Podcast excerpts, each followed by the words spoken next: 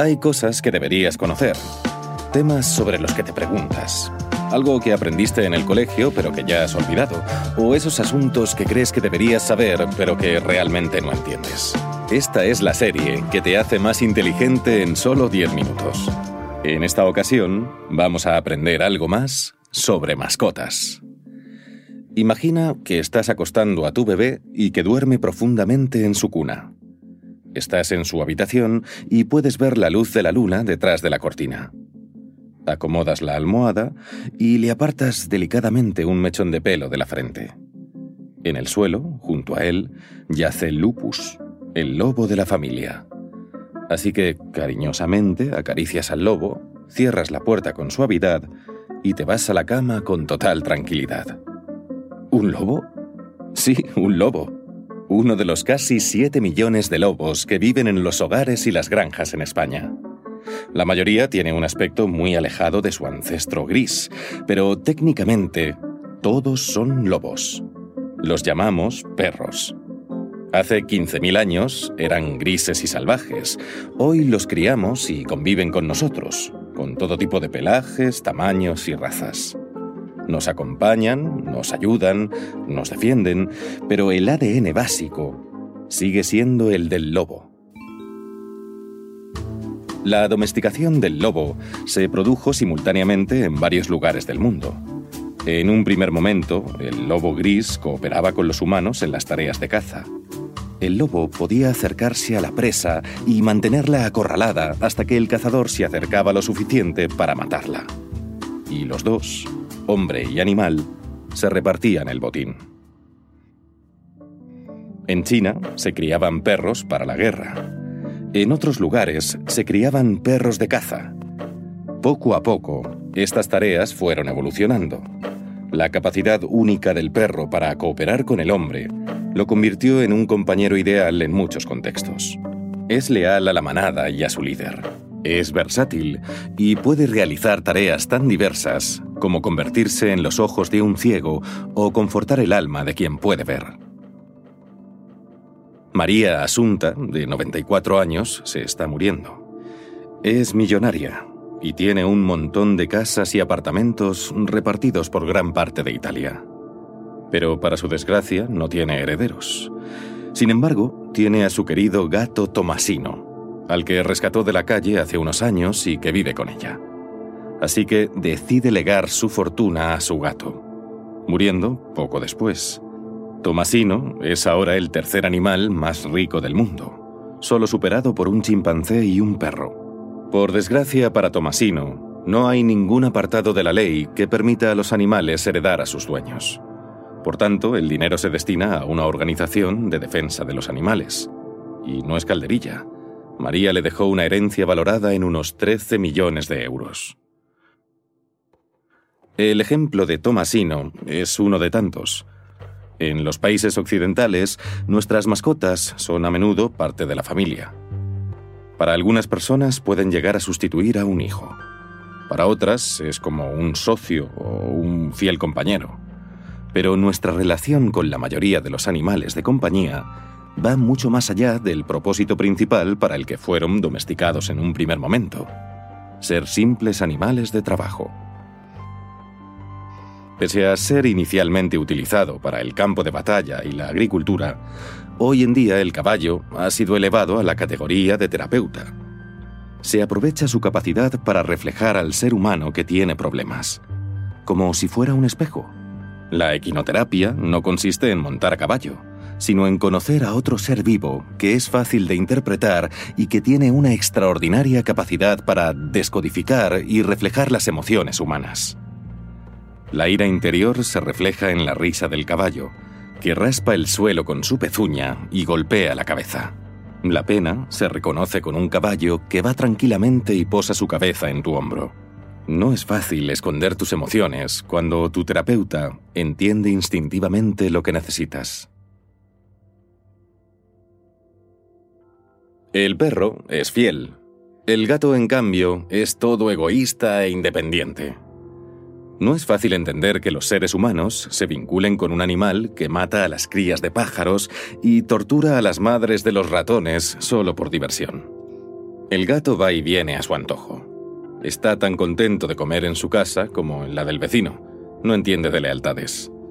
Los dueños de los gatos los adoran, aunque estos son tan independientes que apenas se les puede llamar mascotas. El gato es una especie invasora en nuestras latitudes, originaria de Oriente Medio. Tal vez fue allí donde desarrolló unos sentidos tan refinados. En el antiguo Egipto, el gato comía en la mesa del faraón. Los egipcios amaban al gato más que a cualquier otro animal. El gato, considerado animal sagrado, era adorado por su dueño y era momificado al morir. Y si algún enemigo de un país extranjero robaba un gato egipcio, el faraón no dudaba en enviar a su ejército para recuperarlo. Mientras el perro simboliza la lealtad, a lo largo de la historia, el gato se ha asociado con lo místico y mágico. Una bruja sin un gato negro no es una bruja. Para algunos, representa la parte indomable de la sexualidad femenina. Sigue su propio camino. No se puede forzar o atraer a un gato para que haga algo que no quiere hacer. Si un orgulloso gato egipcio pudiese ver el futuro que les esperaba a sus descendientes, por ejemplo en YouTube, habría llorado amargamente. Los humanos amamos los vídeos de animales más que nada. Perros y gatos disfrazados, gatos intentando atrapar un ratón en una pantalla, perros corriendo contra una puerta de cristal, gatos asustados por calabacines o enredados en cinta adhesiva. Hemos domesticado tanto a nuestras mascotas que nos olvidamos de que son, básicamente, animales salvajes. Los niños pequeños corren un riesgo especial de ser mordidos por perros, y cada año, en todo el mundo, aumenta el número de muertes por canes. Es un comportamiento natural del perro, defender su territorio. Y aunque hayamos arrastrado a un animal salvaje a nuestra casa, no podemos esperar que se comporte como un humano. Un perro gruñe, chilla y muerde si se siente amenazado, por lo general, la visión de unos dientes desnudos afilados y un gruñido amenazador es suficiente para poner a otros canes en su lugar. Pero los niños pequeños pueden no ser capaces de leer el lenguaje perruno. Y al mismo tiempo, el niño puede tener la idea de que un perro es un oso de peluche vivo al que se puede abrazar, estrujar y molestar a su antojo. Se trata del respeto mutuo. Para que el proyecto del lobo en casa tenga éxito, tenemos que entender su naturaleza. Y lo mismo deben hacer nuestros hijos. Si tiene éxito, la relación entre un niño y un perro puede ser la más feliz del mundo, porque el perro no hace preguntas, solo da amor. Mateo volvió de la guerra de Afganistán con cicatrices en su rostro, pero también en su alma. Unas marcas tan profundas que no podía imaginar cómo volver a ser una persona en plenitud por sus servicios como soldado, Mateo recibió una pensión y decidió no salir de casa. No quería ver a otras personas. Su autodesprecio era tan grande que tiró todos los espejos de su hogar. Tras un intento de suicidio, a Mateo le asignaron una perra, Gemma, educada para ayudar a recuperar las habilidades sociales a personas con trastorno de estrés postraumático. Después de un mes con Gemma en casa, Mateo podía dormir toda la noche sin interrupción. Al cabo de seis meses pudo ir de compras por su cuenta y empezó a ver de nuevo a su familia. No tiene ninguna duda de que Gemma le ha salvado la vida. El contacto estrecho con las mascotas activa el transmisor de dopamina y la hormona del apego, la oxitocina. Ambas nos hacen sentir bien, la oxitocina nos da una sensación de valor para alguien. Y ese al final es el sentimiento más importante de todos. Nos da una razón para vivir. Es la hormona que se libera entre la madre y el bebé recién nacido, uniéndolos. Y es la misma sustancia que hace que los ancianos de las residencias se animen y les brillen los ojos cuando pasa el perro que los visita en sus terapias. Simplemente necesitamos el tacto para estar vivos.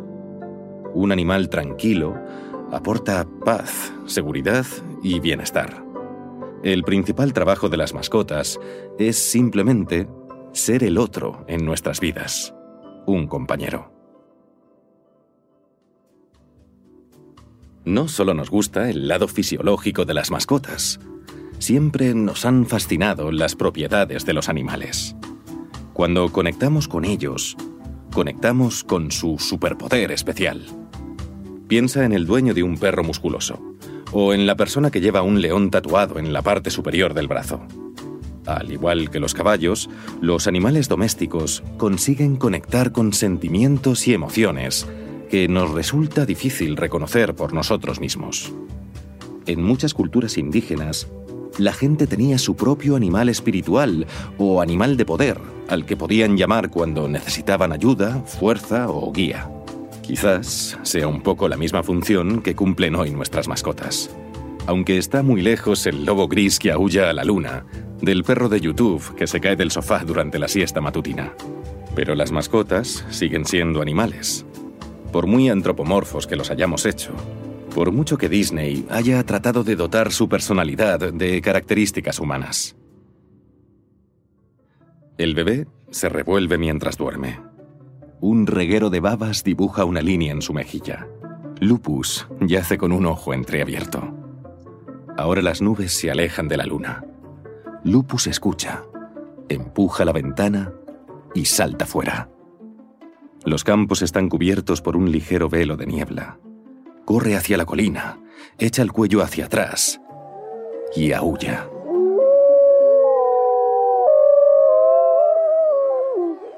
En la distancia puede oír la respuesta de la manada.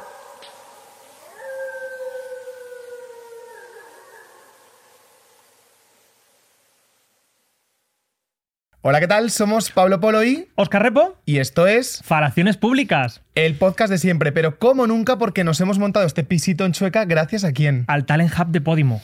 Estaremos con vosotros, vosotras y vosotres todos los domingos con un nuevo capítulo de Falaciones Públicas hablando de qué temas. Hablando de amor, hablando de sexo, hablando del colectivo LGTBIQ y de muchas otras cosas más. En todas las plataformas podéis vernos, escucharnos donde vosotros queráis.